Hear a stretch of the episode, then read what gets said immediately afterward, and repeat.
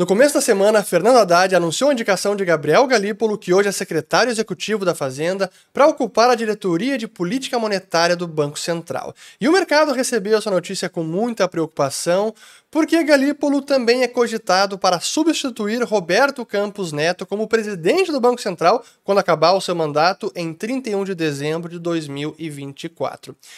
E sim, Galípolo tem um viés mais heterodoxo, é simpatizante de ideias como teoria monetária moderna, portanto, é sim um mau sinal para nossa economia e para nossa moeda. E se ele vier a ser o presidente do Banco Central, significa que ele estará no topo da cadeira do guardião da moeda, responsável pela gestão do nosso dinheiro. Então é fundamental entendermos como pensa Gabriel Galípolo. E é o que faremos nesse vídeo, então fiquem até o final, porque eu quero usar vários cortes de entrevistas e em vídeos, aparições do Galípolo nos últimos anos e até alguns artigos que ele escreveu com Lara Rezende e com o próprio Fernando Haddad.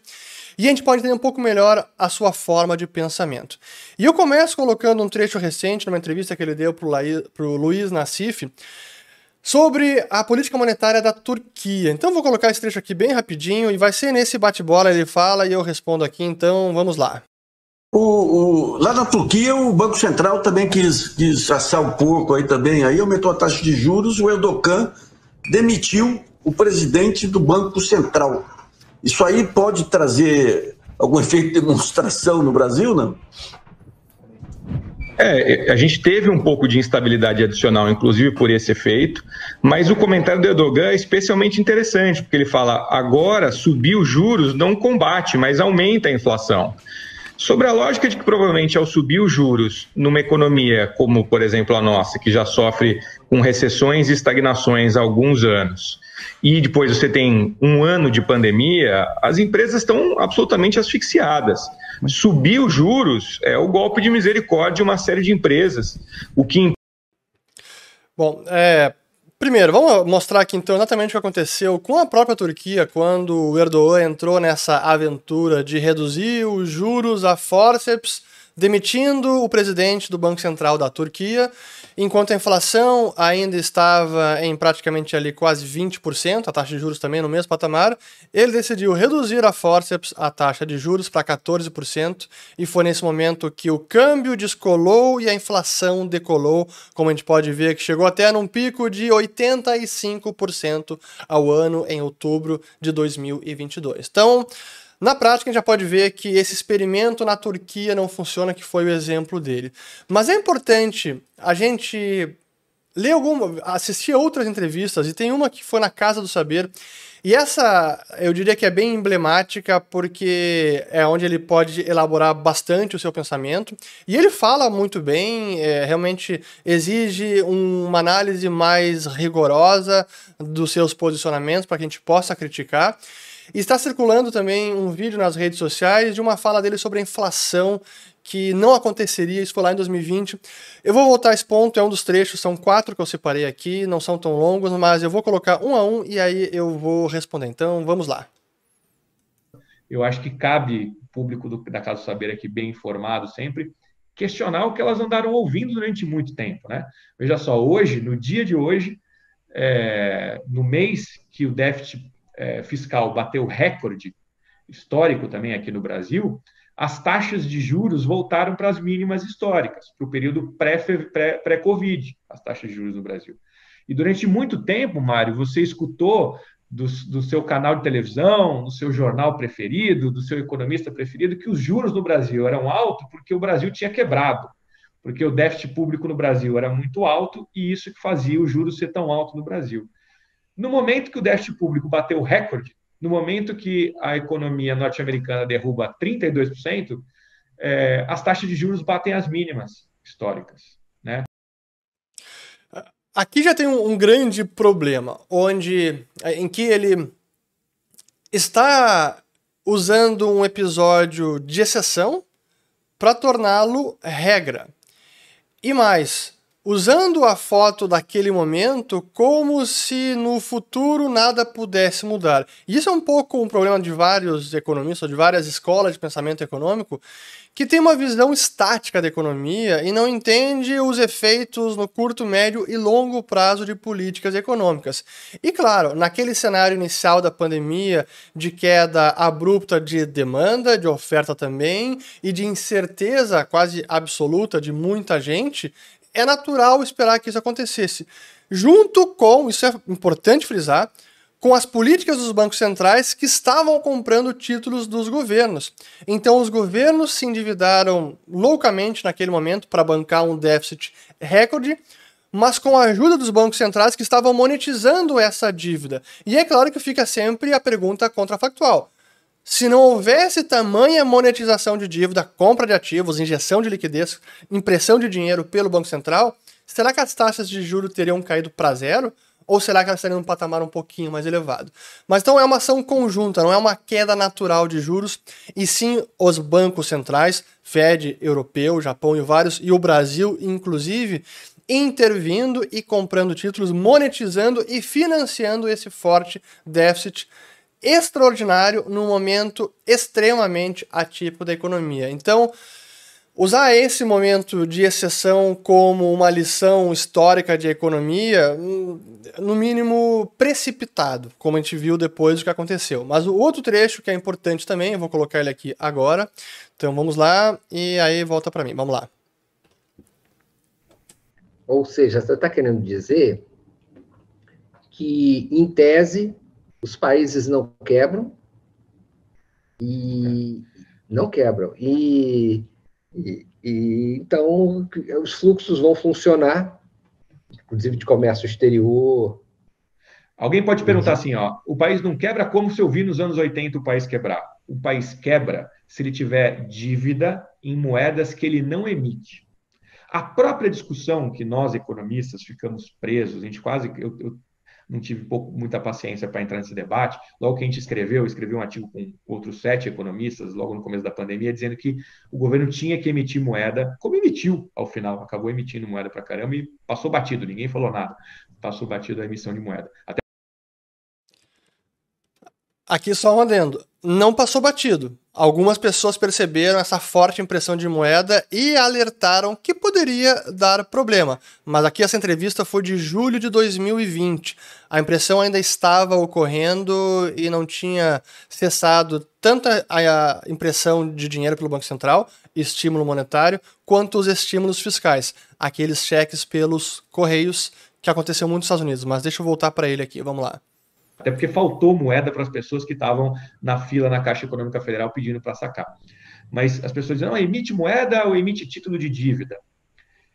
Essa é uma discussão é, de quem não compreendeu o que é uma moeda numa economia capitalista. A moeda numa economia capitalista é um poder que eu conferi ao Estado e está associado à lógica da Constituição do Estado moderno, assim como o monopólio da violência né? nesse momento onde as pessoas querem voltar a armar a população para privatizar a, a, violência de novo, né? Assim, isso é uma coisa de pessoal da Idade Média. Né? Ou seja, gente...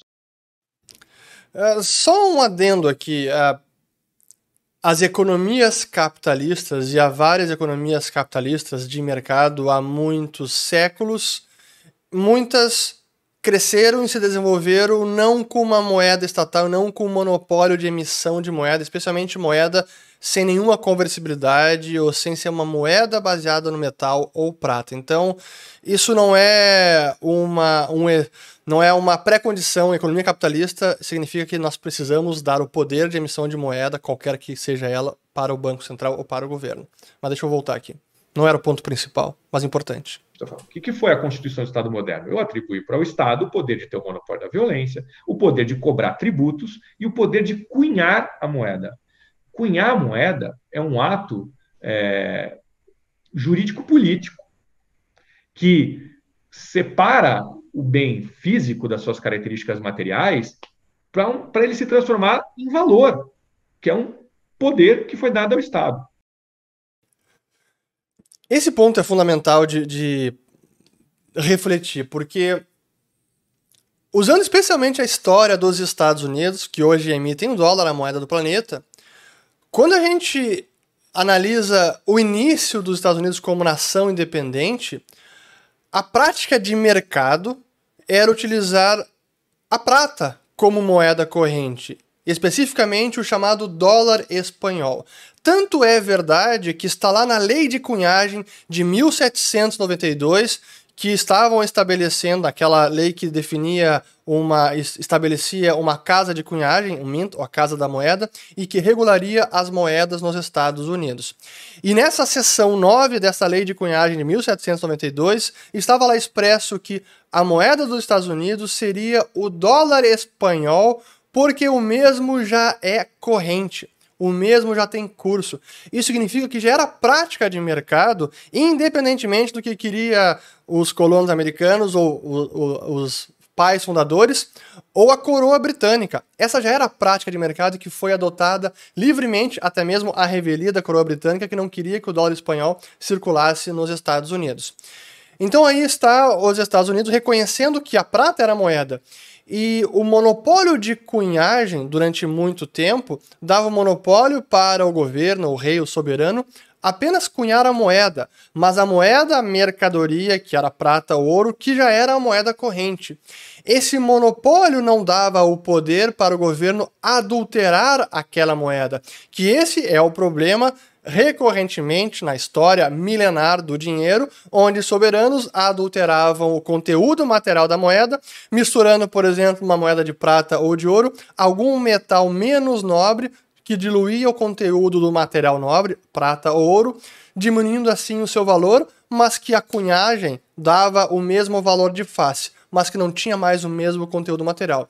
Essa era a inflação mais pré-histórica, por assim dizer. Mas isso não significa que o Estado consegue impor a moeda que ele quiser sobre os seus cidadãos. Mas eu vou voltar mais a esse assunto, então deixa eu voltar aqui. Eu acho que era só isso dessa fala, ou tem mais um pouquinho, vamos lá. Se você emite dívida, o Estado emite dívida, que depois vai ser paga numa moeda que ele mesmo emite, não dá para você não entender que o poder de emitir títulos públicos é uma extensão do poder da emissão de moeda. Se você Verdade, mas isso não quer dizer que um país, um império, não possa emitir título público sem emitir a moeda daquela região. Acabei de mencionar a época dos Estados Unidos, com prata, ouro, etc. Então não é uma pré-condição, mas sim, é uma extensão do poder de emitir dívida à moeda. Vamos lá emite uma dívida para você contrair, para que depois você vai ter que pagar numa moeda que você tem o poder de emitir, aquilo é uma extensão do poder de emissão de moeda.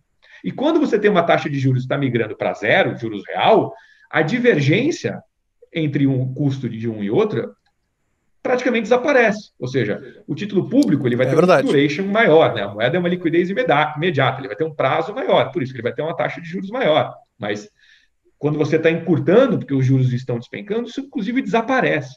Mas o Estado, por isso que ele chama de risco soberano, se ele pode emitir o meio de pagamento para liquidar aquela dívida, como é que ele não vai ter dinheiro para poder pagar aquela dívida? Esse é o ponto fundamental onde, sim que um país não quebra se ele se endividar na moeda que ele mesmo emite. Mas ele acaba quebrando o seu cidadão se ele emitir dívida em excesso e emitir moeda para pagar essa dívida que ele contraiu no passado. Porque ele não consegue, esse é o ponto-chave que muitos economistas não compreendem.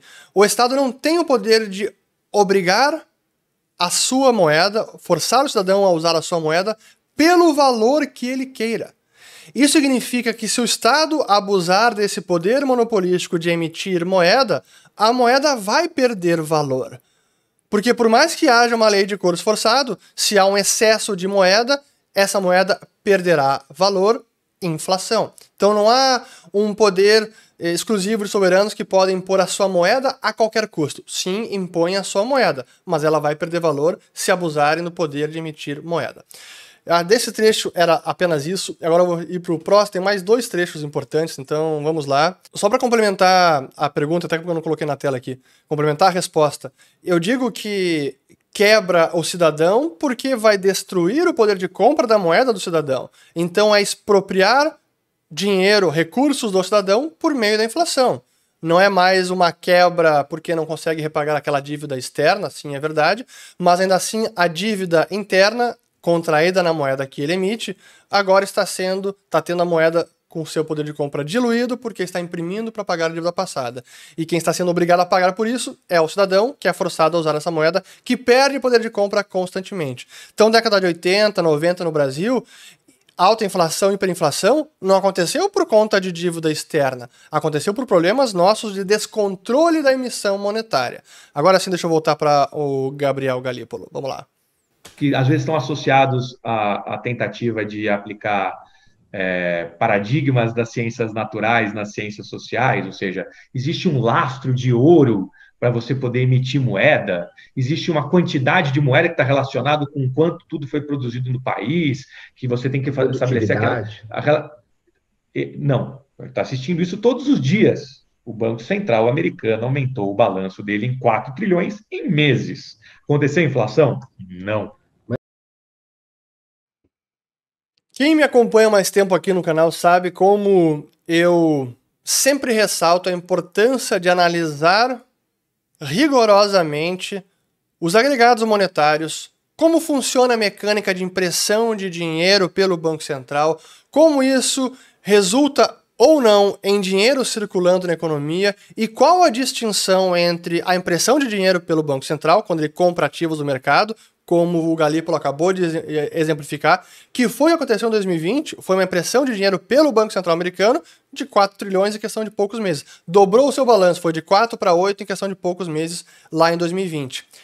Mas essa injeção de liquidez pelo BC não é um dinheiro que circula automaticamente na economia. Se a gente não entende a diferença da mecânica de criação no mundo moderno, a gente não consegue entender os efeitos que podem ter uma política monetária e depois uma política fiscal.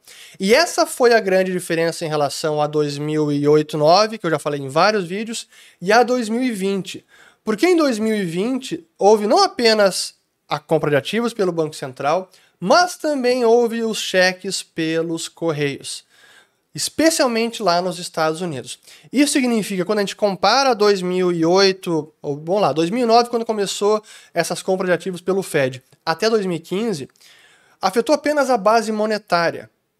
Não afetou os demais agregados como M1 e M2, que são depósitos à vista e papel moeda em poder do público, depósitos a prazo. E esse é o dinheiro que efetivamente está circulando e impacta os demais preços, serviços ou todos os preços da economia. Mas em 2020, as duas coisas aconteceram. Tanto a compra de ativos pelo Banco Central, como foi até 2015, o chamado quantitative easing, afrouxamento monetário, e também o estímulo fiscal pelo governo americano, dando dinheiro para as famílias. E o conjunto dessas duas políticas, aí sim resultou em dinheiro circulando na economia, que é a gente pode ver o agregado monetário americano M2, que disparou 27% ao ano em fevereiro do ano passado, de 2022, num patamar que não se via nem desde a Segunda Guerra Mundial. Essa impressão de dinheiro, esse nível de crescimento M2, isso era sim combustível inflacionário. E isso já era identificável lá atrás, em 2020. Então, outro problema do Galípolo nessa análise é não entender os impactos dessa política ao longo do tempo.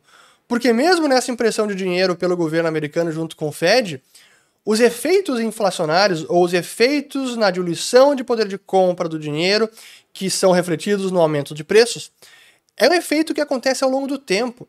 A inflação é um processo, não é uma chavezinha que liga, oh, agora temos inflação. É um processo de enfraquecimento do poder de compra da moeda, que foi exatamente o que a gente viu ao longo dos últimos dois, três anos. Agora eu vou colocar o último trecho, que é esse que viralizou bastante aí nas redes. E aí depois eu vou colocar um artigo dele, alguns trechos do artigo, e aí eu pretendo encerrar porque não era para durar tanto, mas vamos lá, importante. Próximo. Então, está consagrado que inflação é excesso de demanda agregada para uma dada oferta. É só assim, é simples. Sim, que é uma super simplificação do processo, mas ok, vou considerar que economia, que demanda agregada acima de oferta agregada gera inflação. Ok, mas prossigamos. Vou dar um exemplo simples. Pense num leilão. Pense num leilão.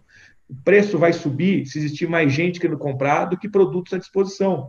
É isso, porque você vai falar, bom, tem mais demanda do que oferta, como é que no capitalismo você organiza o acesso àquele serviço, àquele bem? Você faz fila? Você faz para o ímpar, é, dá uma faca para cada um e vê quem sai vivo. Não. Você sobe o preço e vê quem tem mais poder aquisitivo para comprar. É Esse é um péssimo exemplo do Galípolo, porque um leilão ou as filas no supermercado em algum setor específico reflete talvez uma demanda maior por algum bem da economia ou em algum setor da economia.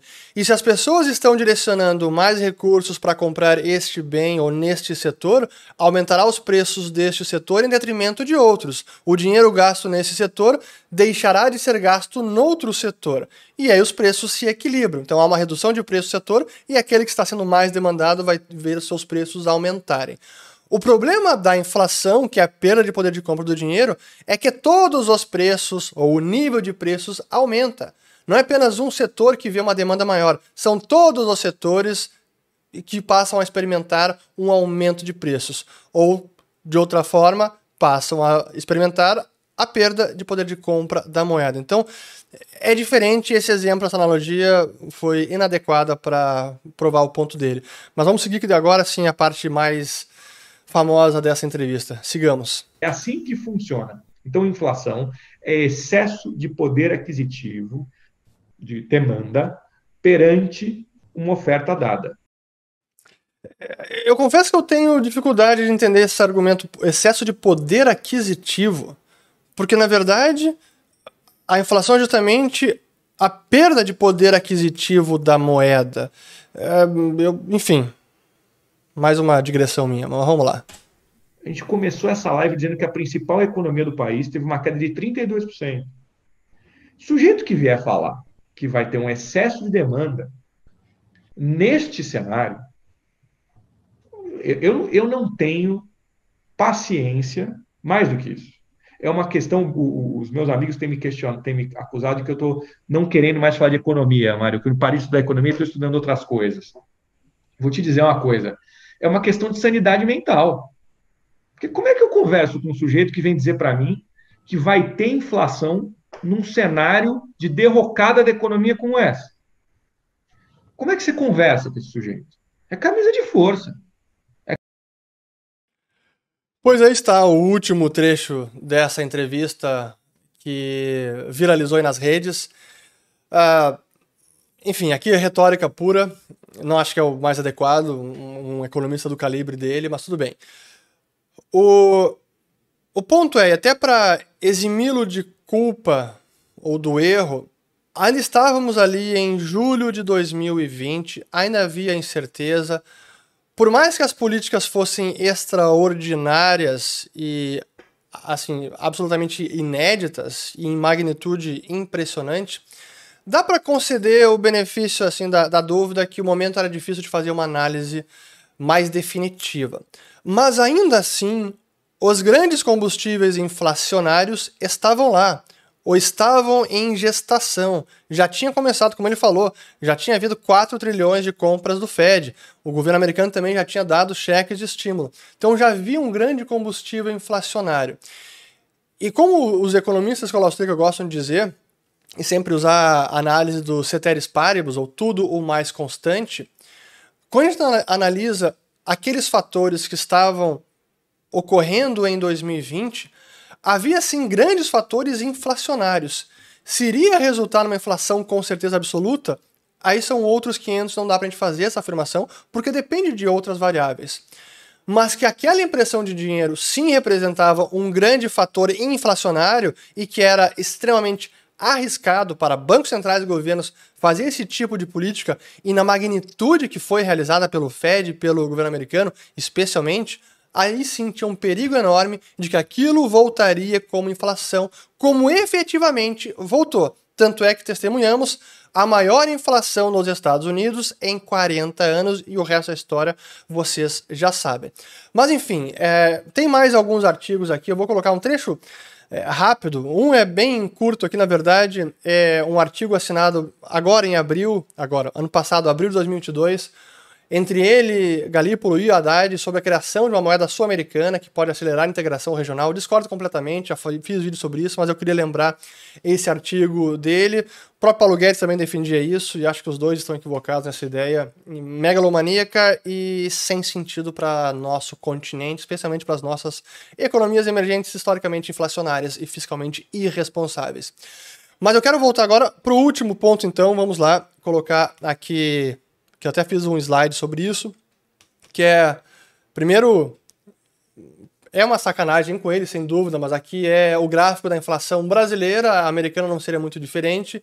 No momento que ele falou que deveria, não dava nem para falar com alguém que dissesse que haveria inflação, que que colocar em camisa de força, foi realmente ali perto da mínima da inflação, onde lá para cá vimos a inflação explodir tanto no Brasil, mais de 12%, foi a máxima no ano passado, e Estados Unidos chegou também em 9,1%. Então temos aí, e com o Reino Unido e demais economias desenvolvidas, com um surto inflacionário que ainda não foi debelado.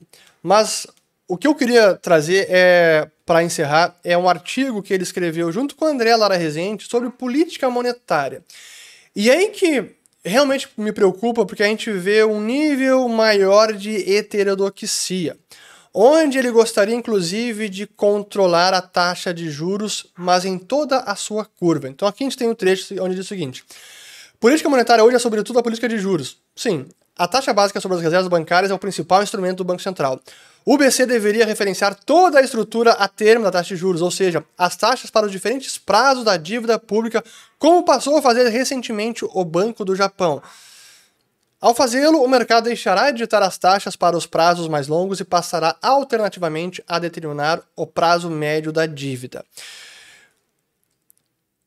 Os agentes de mercado, os investidores, já definem sim o prazo médio da dívida ao repudiar ao se recusar a financiar o governo brasileiro por taxas maiores, por exemplo, das pré-fixadas. Se olhar nosso, o nosso perfil de dívida, isso já é gritante, onde nem mercado local, nem mercado estrangeiro tem a confiança de comprar a dívida do governo brasileiro, uma de pré-fixada, por prazos mais alongados. Porque não tem essa expectativa de que haverá um controle fiscal, um controle da inflação. Então, travar um financiamento com taxa fixa por um país com histórico e com as recentes turbulências do Brasil. Por 5, 10 anos, quase ninguém faz isso. Por isso que o prazo médio de taxas pré-fixadas no Brasil, dívida pública, é menos de dois anos. Só financiam longo prazo NTNB, que aí tem a variação da inflação, ou então pós-fixado, a Tesouro Selic, que aí é o prazo um pouquinho maior. Mas ainda assim o mercado também dita isso. Se nós fôssemos por essa via de tentar agora também manipular toda a curva de juros, isso teria um efeito assim, devastador para o mercado de capitais, acabaria desarranjando por completo as variáveis macroeconômicas e possivelmente o câmbio dispararia, já que o mercado não consegue mais ou não pode mais precificar o risco na curva porque está lá o Banco Central atuando. Isso vale também lá para fora. A diferença é que Estados Unidos e Banco do Japão têm uma demanda muito maior pela sua dívida e as moedas são moedas de reserva, especialmente o dólar, e as moedas também são conversíveis, no sentido de que há livre movimentação cambial, coisa que ainda não há no Brasil. Então, um experimento como esse no Brasil, além de ser heterodoxo, seria extremamente perigoso e poderia comprometer a nossa economia, a taxa de câmbio, enfim, desarranjar por completo as variáveis econômicas. Mas seguindo, e claro, e, e quando eu falo assim, e, só para deixar isso claro, eu acho que isso está subentendido, mas às vezes é, é importante deixar mais evidente. Quando eu falo dos efeitos econômicos e dos impactos no mercados, tudo isso tem reflexo no social. Eu não estou ignorando o social. Pelo contrário, é por conta do social que eu estou trazendo essa e várias outras análises, porque essas políticas econômicas e políticas públicas que são nocivas para a nossa economia têm efeitos devastadores no social, na sociedade, especialmente nas classes de menor renda. É por isso que não podemos entrar em aventuras como essas que estão aqui defendidas pelo Galípolo. Então, só para continuar aqui, a proposta desse artigo, então, o controle da estrutura a termo das taxas de dívida deveria ser complementado com o controle macroeconômico e setorial do crédito. Mas isso, além de controlar curva, também é controlar crédito. Assim, é uma é uma obsessão com controlar tudo e é aquela necessidade economista de ser engenheiro social e de achar que tem as manivelas da economia e da sociedade e que pode ser exatamente como cada um vai atuar. Então, quer controlar a taxa básica de juros, quer controlar a Câmara, quer controlar a taxa a termo de juros e quer controlar também crédito. Coisa que já foi tentada, inclusive, recentemente, especialmente com a Dilma, quando tentou com os bancos públicos BNDES, Banco do Brasil, Caixa Econômica Federal, BNB, BRB, estimular o crédito, inclusive com alguns programas do tipo PSI, o Programa de Sustentação do Investimento, com taxas nominais de 2,5%, isso lá em 2014, quando a inflação já estava quase nos dois dígitos, ou seja, taxa real negativa. Então não dá certo fazer esse tipo de controle do crédito macroprudencial, setorial, mas aqui está a tese defendida. Último slide aqui, que é a conclusão. As propostas aqui expostas as propostas aqui expostas não são evidentemente exaustivas, mas apenas diretrizes para a superação da armadilha imposta pelo neoliberalismo fiscalista nas últimas décadas, sem recair na tentação do desenvolvimentismo protecionista anacrônico do século XX. Ok, concordo. São elementos para uma estratégia de desenvolvimento sustentável e socialmente inclusive, bem como para a agenda internacional do país frente à realidade do século XXI. Bom, se é neoliberalismo fiscalista ou se não é desenvolvimentismo protecionista, honestamente está indo muito mais na via de desenvolvimentismo heterodoxo do que algum controle fiscal. E aí, para a gente já encaminhar para o encerramento, porque está mais longo do que eu gostaria, por que, que o, a indicação dele é algo arriscado e causa preocupação em todos os agentes de mercado, investidores, etc. Porque isso demonstra que realmente Lula quer indicar gente mais alinhada com o seu viés, com a sua visão de mundo e consiga, inclusive, baixar juros a forceps. E o Lula vai conseguir, durante o seu mandato de quatro anos, indicar oito das nove diretorias do Banco Central, sendo que uma delas é a própria cadeira de presidente do BC, que pode ser agora o seu senhor Gabriel Galípolo. Aí que está o perigo. Em D0, o Galípolo entrando, ele precisa ser ainda sabatinado pelo Senado, mas acho que deve passar. Mas ele entrando, ele não vai conseguir ditar a política monetária. Ele vai ser um dentre outros nove e talvez ele seja uma voz dissidente. Vai ser interessante ver a sua primeira reunião do Copom. Mas ele não vai conseguir fazer alguma mudança. Mas à medida que o Lula vai indicando os demais membros da diretoria do Banco Central, ele vai conseguir formar uma diretoria quase 100% com gente alinhada com ele. E aí estará o perigo, não é em D0, mas sim para onde está caminhando a direção que sinaliza essas indicações, sobretudo agora a do Gabriel Galípolo. Então, sim, é um sinal ruim. O câmbio não vai disparar da noite para o dia agora, por mais que tenha subido até no dia que saiu a nomeação na imprensa e as taxas de juros também deram uma, uma subida, mas não foi nada é, é muito agressivo. Mas o sinal realmente é péssimo. E muitos até disseram nessa, nesses últimos dias que a indicação do Galípolo mostra que o governo e que Galípolo vai ser mais leniente com a inflação. Para mim é pior do que isso. Não uma leniência com a inflação, porque em nenhum momento eu ouvi nenhum artigo dele, eu ouvi ele defender que uma inflação mais elevada é bom para o país. O problema não é esse. O problema é defender ideias heterodoxas e com convicção porque elas vão levar ao resultado desastroso e que aí sim gerará inflação. Não é que a leniência com a inflação, mas sim acreditar em políticas que acabarão gerando inflação, perda de poder de compra da moeda, disparada de câmbio e realmente um cenário péssimo para a economia e para a sociedade. Então, sim, o social seria e será muito impactado se a gente entrar em aventuras do tipo Turquia, do tipo Argentina, com a moeda, com a nossa economia. Espero ter gostado desse vídeo. Vou colocar aqui dois recentes sobre o problema do arcabouço fiscal, que também é obra do seu Galípolo, e outro sobre a Turquia e o que aconteceu por lá quando tentaram baixar a forceps a taxa básica de juros. Compartilhe o vídeo, se inscreva no canal, ative o sininho e volto no próximo. Obrigado.